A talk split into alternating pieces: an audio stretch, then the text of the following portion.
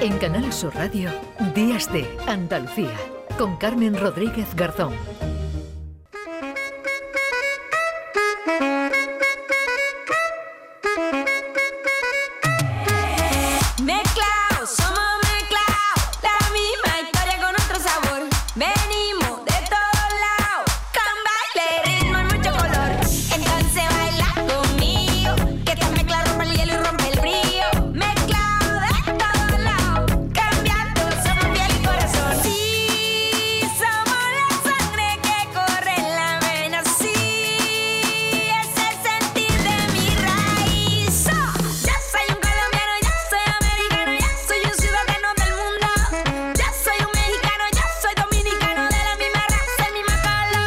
Las redes sociales han cambiado nuestra forma de relacionarlos con los demás. Solo hay que observar pues, a un grupo de jóvenes o no tan jóvenes pegados continuamente a su teléfono móvil pese a estar rodeado de amigos o de la familia. Pero hoy nos vamos a detener en el lenguaje que usan para comunicarse. Palabras mal escritas, con faltas o con letras que desaparecen, ni rastro de tildes, ni de comas y muchos emojis y GIF que sustituyen a esas eh, palabras. Esto debe preocuparnos. Esa degradación del lenguaje en WhatsApp, en Instagram, se traslada también, por ejemplo, a otros ámbitos, a las clases ¿Por qué ocurre esto? Vamos a preguntarle a Yolanda Vallejo, filóloga de la Universidad de Cádiz, coordinadora técnica también del décimo Congreso Internacional de la Lengua Española que se va a celebrar en Cádiz en 2025. Señora Vallejo, ¿qué tal? Buenos días.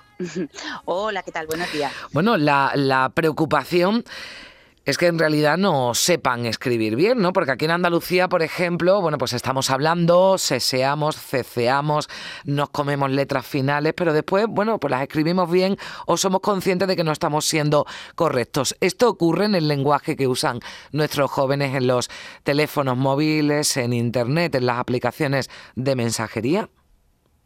Bueno, hay que diferenciar dos cosas. Por un lado, eh, evidentemente las lenguas están vivas, las palabras nacen, crecen, se reproducen y al final la mayoría de ellas mueren. Con esto lo que te quiero decir es que cada generación tiene sus palabras y esto que hoy nos puede parecer a los que somos un poco más mayores, uy, cómo hablan estos niños de hoy o estos jóvenes de hoy, no debe cegarnos como hablábamos nosotros, ¿no? Hmm. Porque cada generación tiene sus palabras. Ortega ya decía que era el hombre era el hombre y sus circunstancias y las circunstancias son las que también condicionan la manera de hablar. Hay palabras que han desaparecido, que decíamos la gente de, mi generación, y palabras que ahora están diciendo la gente de las nuevas generaciones, que además son las que marcan eh, precisamente la marca de identidad de las lenguas, y lo que hay que estar es un poco observante de cómo va a ir evolucionando eso. A mí mucha más gracia que un chico de 20 años diga la H me hace que una señora de 70 diga voy a hablar con mis hijos por streaming, ¿no? O sea que mm, no es una cosa que está circunscrita solo a la gente joven. Que es cierto que las redes sociales han modificado todo esto, pero también fundamentalmente la, ortografía por la economía, ¿no? Por la economía del lenguaje. Pues tampoco podemos olvidar que la mensajería instantánea es eso, instantánea. Y por tanto, pues se abrevian muchas palabras, o se, omiten las tildes, se omiten los signos de puntuación, pero luego es cierto que esos jóvenes a la hora de tener que hacer un documento oficial como es un examen, saben perfectamente cómo tienen que escribir. Claro, ahí es Luego no donde, hay que preocuparse, no hay que preocuparse tanto. Donde ahí va la preocupación, porque claro, no tenemos referencias, digamos, ¿no? Sí tenemos referencias con el lenguaje, ¿no? Que usábamos dependiendo de la generación que, que fuéramos y que ahora lo, lo, escuchamos, ¿no? Y los jóvenes nos miran con cara de qué estáis diciendo, ¿no? De, de qué estáis hablando, ¿no? Y ese, ese lenguaje, bueno, pues es normal, una forma de, de comunicarse que va, eh, va evolucionando, ¿no? Va cambiando de generación a generación. Pero claro, no tenemos referencia porque, eh, bueno, yo salvo siendo joven algún SMS que ya me cogí un poquito mayor, eh, no, no teníamos esa aplicaciones, ese WhatsApp, esa mensajería instantánea, claro, y aquí es donde, em, como no tenemos con qué comparar, nos preocupa ¿no? y nos ocupa, y por eso queremos hoy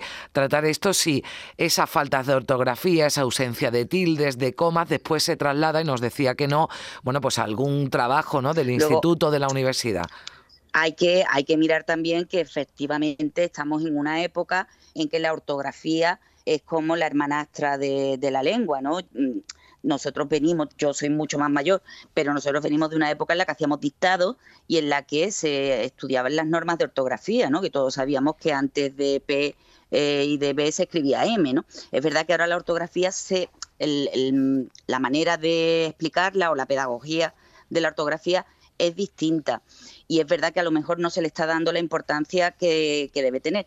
Pero a mí, por ejemplo, no me preocupa tanto eh, que una persona pues no ponga el punto o no ponga las comas, porque tú decías no tenemos con qué compararlo, o tal vez sí, porque nosotros cogíamos apuntes en clase a mano. Hmm. Y en las abreviaturas el, eso del por qué por una X. Y una Q, ¿no? sí. Exactamente. Todas esas cosas ya las hacíamos y luego a nosotros no se nos ocurrió en un documento oficial poner un por qué con una X. O sea que a veces nos alarmamos, pero yo creo que nos alarmamos más generacionalmente, que es además la obligación de los padres y los abuelos, estar alerta de cómo van los niños mm, expresándose, nos, nos alarmamos más por eso que por una realidad. A mí me hace mucha gracia cuando dicen, eh, se utilizan muchas palabras eh, inglesas por contagio con, la, con el reggaetón, con mm. las canciones de moda. Eh, los niños dicen ahora unas palabras horrorosas, pero también es cierto que recuperan otras palabras que son más del acervo andaluz. Por ejemplo, en el resto de España, los niños ahora es verdad que dicen cringe para referirse a grima o a vergüenza, pero es que en Andalucía se ha recuperado el lache. Hmm. Que además es un calor. Y, y toda la gente joven dice, uy, qué lache, uy, qué lache, que a mí también es una cosa que me pone un poco nerviosa. O, por ejemplo, lo del mood, en Andalucía se dice mucho en plan. y, es verdad que la gente joven con en plan y lache te ha hecho una, una conversación entera que, bueno, pues también forma parte de la economía del lenguaje. Pero hay otras palabras que se han incorporado mm, sin ningún problema. Todo el mundo dice un selfie tenga la edad que tenga. Hmm. Todo el mundo dice, bueno, la gente de mi generación decíamos footing, que qué cosa más antigua, porque ahora ya todo el mundo dice running. Running, claro, pero el footing y, ahora nadie, a ninguno, si decimos footing nos miran los más jóvenes con cara rara, Como si fuéramos todos Antonio Machín y fuéramos a sacar dos gardenias para ti y las maracas. Pendrive se ha, se ha, bueno, ya se ha metido dentro del lenguaje zapeando. La gente hmm. mayor dice, estaba zapeando. O hay abuelas que dicen, mi nieta quiere ser influencer, ¿no? Esa, esas cosas sí son eh, para estudiarlas, ¿no? A eso sí que nos tendríamos que dedicar a los filólogos. Hmm. Lo otro es más circunstancial. Lo otro yo creo que pasa y que forma parte del ruido generacional que, es lógico que, hagan. Hmm. Otra cosa que sí me preocupa es cuando ya se utilizan verbos o, palabras que no tienen en español el mismo significado que tienen en la lengua de la que la hemos copiado. Por ejemplo, la gente joven para echar una solicitud dice aplicar. Hmm. Y en español aplicar no significa eso.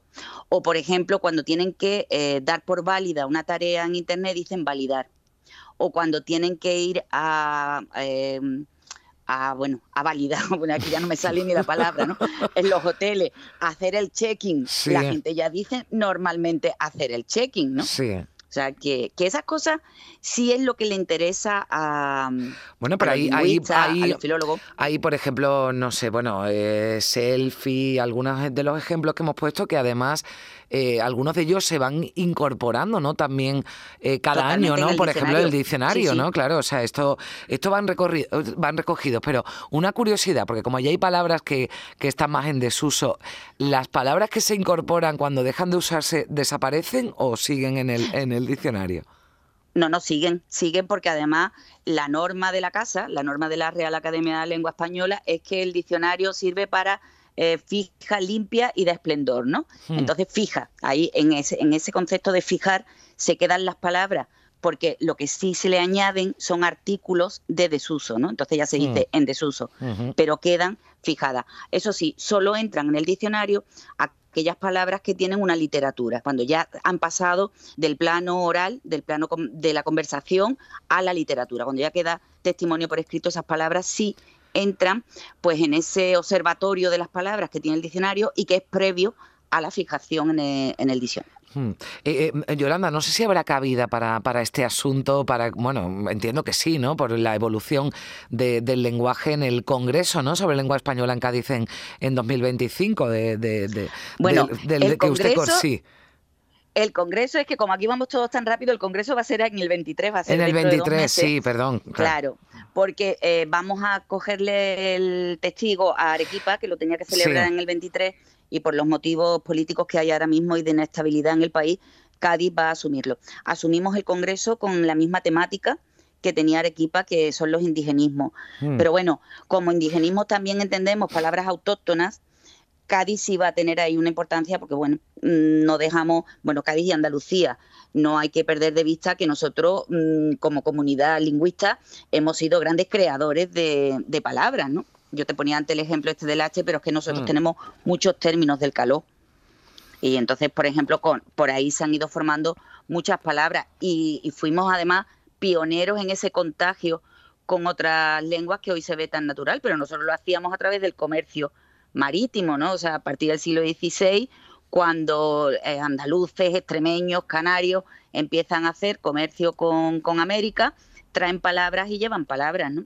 Mm. Luego, mm, ese Ah. contagio ha existido siempre. Mira, me estaba acordando antes, que no quiero que se me, que se me pierda, una palabra que decíamos mucho la gente de mi generación y que hoy en día se ve como una antiguaya, ir de marcha. Ya no dice ningún joven, me voy de marcha, que parece que va a ir como los boyes O. Marchuki, ¿no? Ya que Pero nosotros decíamos cosas que, que a vista de hoy tiene guasa, ¿no? Sí. Por ejemplo, los yuppie, ¿tú te acuerdas cuando se pusieron de moda decir, este es un yuppie? es un Eh, yuppie, para un- totalmente. Para los ejecutivos, eso ya no se dice. No, no, no, O sea ya, que- ya, claro, no, y además cuando, cuando lo decimos nos miran, bueno, a mí me a mí me pasa también que yo hay palabras que usan que no tengo ni idea de lo que significan y pregunto, ¿no? Pregunto a mis sobrinos que son Claro. adolescentes y digo, bueno, pero esto qué significa, ¿no? Te miran como diciendo, ¿cómo no lo sabes? Pero claro, ya lo que hago es sacar yo también de mi diccionario de mi generación. Hombre, digo, esto pues es- esto es lo que se decía también cuando yo cuando yo tenía vuestra edad. Bueno, yo me quedo con esa con esa reflexión, no debe preocuparnos,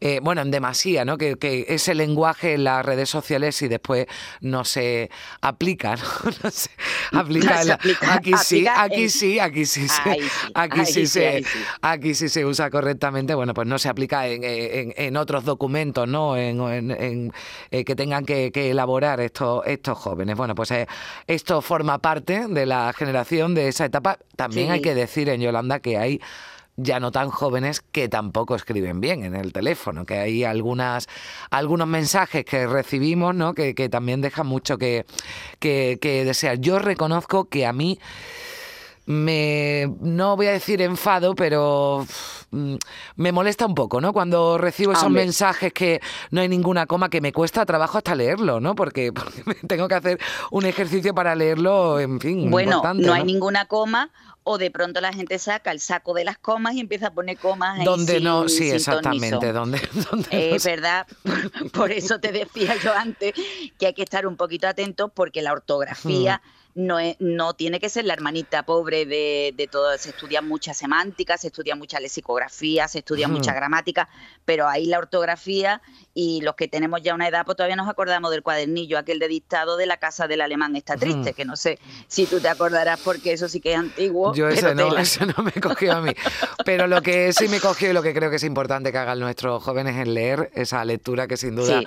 sirve ¿no? también para que escribamos eh, correctamente. Yolanda Vallejo, filóloga de la Universidad de Cádiz, coordinadora técnica del Congreso Internacional de la Lengua Española, que se va a celebrar en Cádiz en este 2023. Muchísimas gracias por estar con nosotros. Gracias a Venga. vosotros. Venga, hasta 9 y luego. 36 minutos.